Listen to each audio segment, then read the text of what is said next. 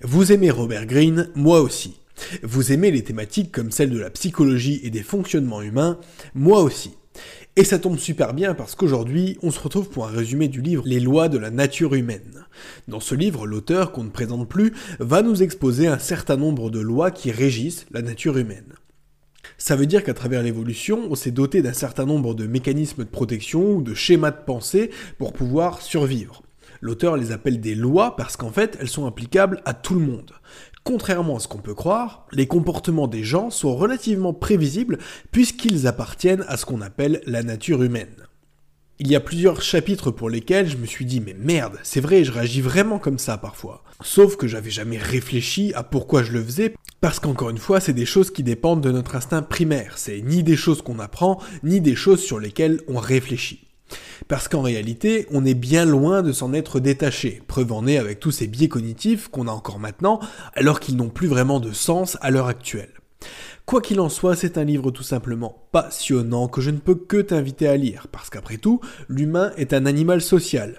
Si tu sais anticiper comment les autres agissent et pourquoi ils agissent comme ça, alors t'as déjà compris une grosse partie de la vie, en réalité. Et si en plus tu peux appliquer tes connaissances sur toi-même pour contenir certains comportements émotionnels, alors franchement, c'est top.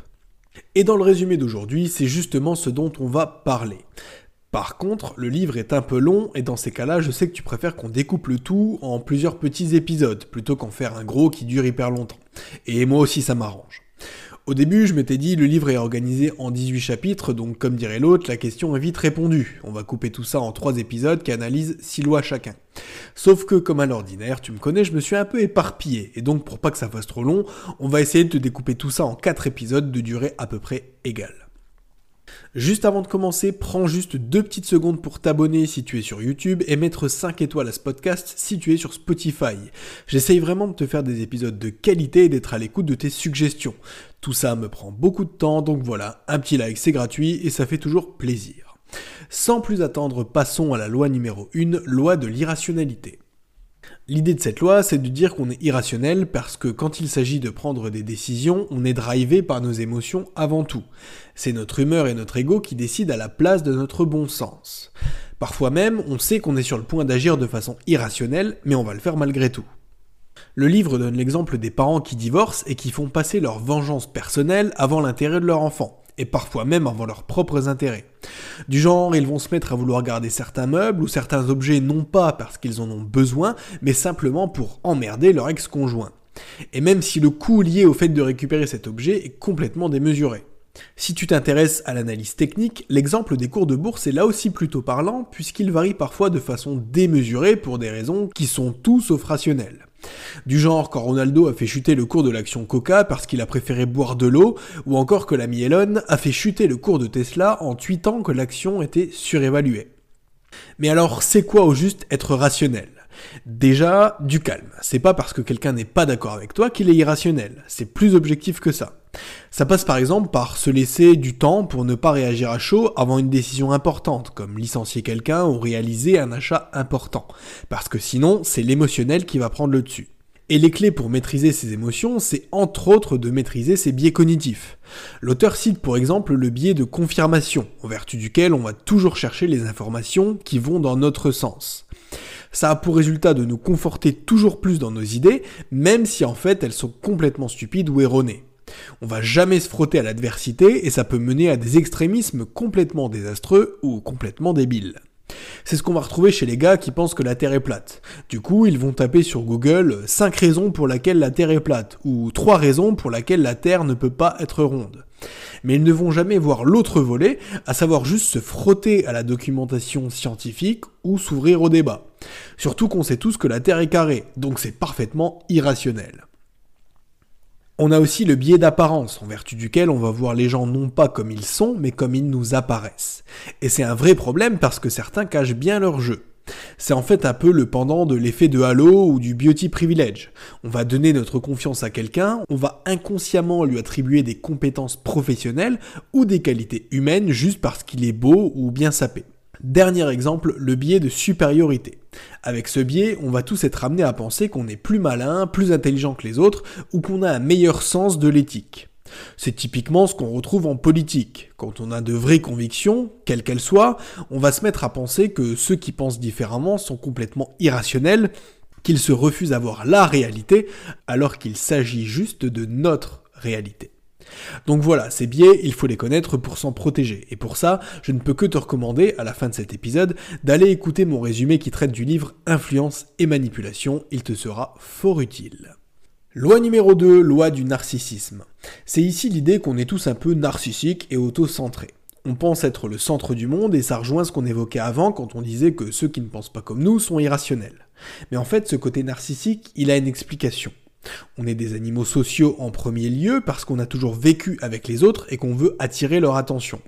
Le résultat de ça, c'est que personne ne veut être quelconque. Personne ne veut avoir une cérémonie d'enterrement où le prêtre va dire un truc du genre euh, Michel était quelqu'un de moyen, il n'a rien fait de spécial, euh, d'ailleurs quand on y réfléchit bien, il n'a pas eu de réussite particulière. Dit comme ça, ça peut être drôle, mais la loi du narcissisme telle qu'elle se voit dans la pratique, c'est pas forcément ce que l'humain a fait de mieux. Il ne l'utilise pas toujours que pour se réaliser ou prendre le contrôle sur sa vie. Parfois, on l'utilise avec l'idée de s'emparer de ce que les autres ont ou de ce que les autres sont, parce que ça nous emmerde profondément que certaines personnes soient plus belles, gagnent plus d'argent ou roulent une plus belle voiture. Et ne ment pas, ça nous met tous un peu la haine, euh, et moi le premier, mais pour autant, ça peut aussi devenir un moteur et une source de motivation. Donc on peut tout à fait en faire quelque chose de positif, comme d'ailleurs la plupart des lois dont on va traiter après. Ceci étant, certains poussent le délire beaucoup trop loin et deviennent ce qu'on appelle des pervers narcissiques. C'est un terme un peu utilisé à tout va, je te l'accorde. Mais voilà, la définition officielle, c'est une personne qui est prête à tout pour maintenir sa position ou son contrôle sur une personne ou une situation peu importe ce que ça va impliquer, et même si ça va mettre quelqu'un dans la merde, parce que c'est là le propre des narcissiques, ils n'ont pas d'altérité, ils s'en fichent des autres et se font passer eux avant toute chose. Donc en effet, ils peuvent parvenir à leur fin, réaliser leurs objectifs, mais c'est vraiment pas éthique et à la fin de la journée, c'est juste des sociopathes. Ils n'arrivent pas à tisser de vrais liens avec personne et ça pour le coup, c'est contraire à la nature humaine. Donc à notre époque, le meilleur levier du pouvoir social, c'est l'empathie. C'est s'intéresser aux autres, chercher à les comprendre et les faire se sentir importants pour qu'ils nous rendent l'appareil. C'est comme ça qu'on arrive à tisser de bonnes relations et paradoxalement, il n'y a pas plus narcissique que ça. Mais voilà, c'est du Robert Greene, tu commences à être habitué et tu savais à quoi tu t'engageais quand tu as cliqué sur euh, ce résumé. Ce qu'il recommande par contre, c'est d'essayer de se détacher un maximum de l'attention et de la reconnaissance des autres, justement pour ne pas tomber dans ce genre de piège. Loi numéro 3, loi de la persona ou loi du jeu de rôle. Persona en latin, ça veut dire masque. L'esprit de cette loi, c'est de dire que les gens portent des masques et qu'il ne faut pas s'y fier. C'est littéralement ce qu'on disait avant avec le biais d'apparence. Quand on rencontre quelqu'un pour la première fois, au début il va être hyper souriant, hyper humble, hyper attentif à nous, mais il ne faut surtout pas se baser sur ça pour se faire une opinion de lui. Pourtant, l'exemple de la première impression, elle est caractéristique parce qu'on dit généralement qu'il faut, je crois, 8 occurrences pour invalider une première impression. Ça veut dire que si quelqu'un t'a donné l'impression d'être con ou radin, il faudra qu'il démontre par huit fois sa générosité pour remettre les compteurs à zéro, et que tu ne le vois plus comme quelqu'un de radin. Donc encore une fois, on est vraiment dans de l'émotionnel et je t'invite à faire attention à ça, à utiliser ton bon sens et surtout ton intuition. Parce qu'il y a des fois où avec le recul, c'est plutôt évident. Il y a quelque temps, un gars est venu essayer de me débaucher sur LinkedIn. Donc il est venu discuter avec moi en me disant que voilà, mon profil pourrait intéresser sa boîte et qu'il aimerait me rencontrer. Lors de l'entretien d'embauche, il était souriant, il avait une voix mielleuse, presque avec un air niais. Il adoptait une posture comme s'il voulait me séduire et il me racontait à quel point c'était génial de bosser dans sa société. Donc c'était évident que c'était de la comédie et qu'il surjouait le truc parce qu'il avait un besoin urgent de recruter quelqu'un. Je veux dire, si le gars était comme ça dans la vie de tous les jours, je me serais quand même inquiété pour sa santé mentale. Et je me permets de te raconter cette anecdote parce que devine quoi, je me suis laissé avoir par mes émotions et j'ai accepté l'offre d'emploi qui m'a été faite suite à cet entretien. Sauf que, comme j'aurais dû m'en douter, les masques sont très vite tombés et l'atmosphère dans cette boîte était tellement pesante que j'ai fini par démissionner au bout de 5 mois seulement. Voilà, comme ça tu sais et que mon exemple te serve de leçon. Ceci étant, tu peux utiliser cette loi à ton avantage, c'est-à-dire faire comme ce gars qui a mené mon entretien d'embauche et porter un masque qui embellisse la réalité. Tu vas pouvoir le faire en travaillant ta voix, ton intonation, ta posture, mais aussi évidemment ton sourire et ton accoutrement. C'est ça qui va pouvoir t'aider à créer un halo autour de toi et donner une bonne première impression. Par contre, tu peux travailler ton image tout en restant authentique et sans avoir besoin de rouler les autres. Les deux ne sont pas incompatibles. Je veux dire, déjà maintenant, tu ne te comportes sans doute pas de la même façon dans la sphère privée et dans la sphère professionnelle. C'est juste évident. Donc, d'une certaine façon, tu portes déjà un masque parce que tu t'adaptes à ton interlocuteur et qu'en vertu de cette loi numéro 3, bah tu as parfaitement raison de le faire. Loi numéro 4, loi du comportement compulsif. L'esprit de cette loi, c'est de dire qu'on a tendance à répéter compulsivement les mêmes schémas et comportements. On a beau se promettre l'inverse, on ne fait jamais la même connerie une seule fois. On connaît tous une fille qui tombe toujours sur des mauvais garçons, mais qui compulsivement se tourne toujours vers le même genre de profil. Ou encore cette personne qui, ou qu'elle aille, arrive systématiquement à se faire remarquer négativement. Ou encore cette personne qui se met dans une routine anxiogène ou d'addiction, qui se jure d'en sortir mais qui retombe dedans à chaque fois. D'une certaine façon, ceux qui croient en la destinée ont raison. On a tendance à prendre toujours le même genre de décision, à devoir régler les mêmes types de problèmes, toujours de la même façon. Même si ça n'est pas la bonne. Après tout, ce n'est pas parce que tu recommences à fumer après chaque rupture que ton ex va revenir. Mais la question c'est pourquoi on fait ça? Selon l'auteur, enfin selon des études qu'il cite, il y a une part qui dépend de la génétique, une qui dépend de la relation qu'on a avec sa mère lorsqu'on est en bas âge, et une autre qui dépend du terrain, donc de nos expériences de vie. Ces trois composantes, elles vont créer une sorte de circuit qu'on n'aura pas d'autre choix que de répéter. Et c'est entre autres pour ça qu'on ne peut pas changer les gens. Par contre, ça n'exclut pas qu'on puisse voir des comportements contradictoires, donc faire l'erreur d'être trop dominant dans certaines situations et avoir tendance à s'écraser systématiquement dans d'autres. Ça ne veut pas dire qu'on est schizophrène, mais juste qu'on a des schémas qui peuvent être incompatibles. Donc l'auteur dit que si tu veux déterminer la vraie personnalité de quelqu'un, il faut l'observer soit quand il est dans une situation de stress, ou alors, comme disait Lincoln, si vous voulez tester le caractère d'un homme, donnez-lui du pouvoir. Parce que certains se sentent libérés de certaines obligations une fois qu'ils en ont. Hein. Ils se croient tout permis et ils vont se permettre des paroles ou des gestes déplacés. Loi numéro 5, loi de la convoitise. Trop de présence nous étouffe, tandis que l'absence stimule notre intérêt. Ça marche avec les choses comme avec les gens et ça s'appelle le principe de rareté. Ça signifie qu'on accorde plus de valeur à ce qu'on n'a pas ou pas encore plutôt qu'à ce qu'on a déjà. Appliqué au comportement humain, ça veut dire qu'on a tendance à en vouloir toujours plus et qu'on n'est jamais satisfait. Dès qu'on a un lieu de vie, une stabilité dans un foyer, on s'imagine faire notre vie ailleurs, dans un endroit plus grand, où c'est plus ensoleillé, là où on sera mieux payé ou mieux traité, et où les gens seront plus sympas.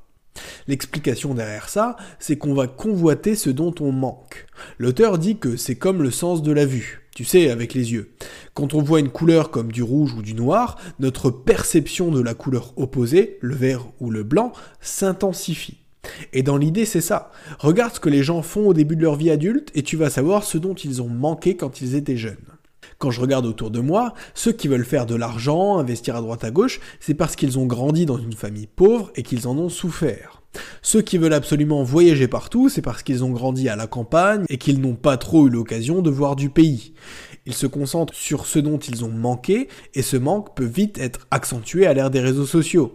On voit des gars afficher leurs grosses bagnoles, leurs corps de rêve ou des photos de leur voyage dans des paradis tropicaux. Mais quand ces gens-là, ceux qui sont frustrés, commencent à avoir de l'argent et à pouvoir voyager ou investir, bah finalement ils trouvent ça surcoté et ils se mettent à convoiter encore autre chose. Ils vont switch sur un autre truc qui cette fois va les rendre plus heureux.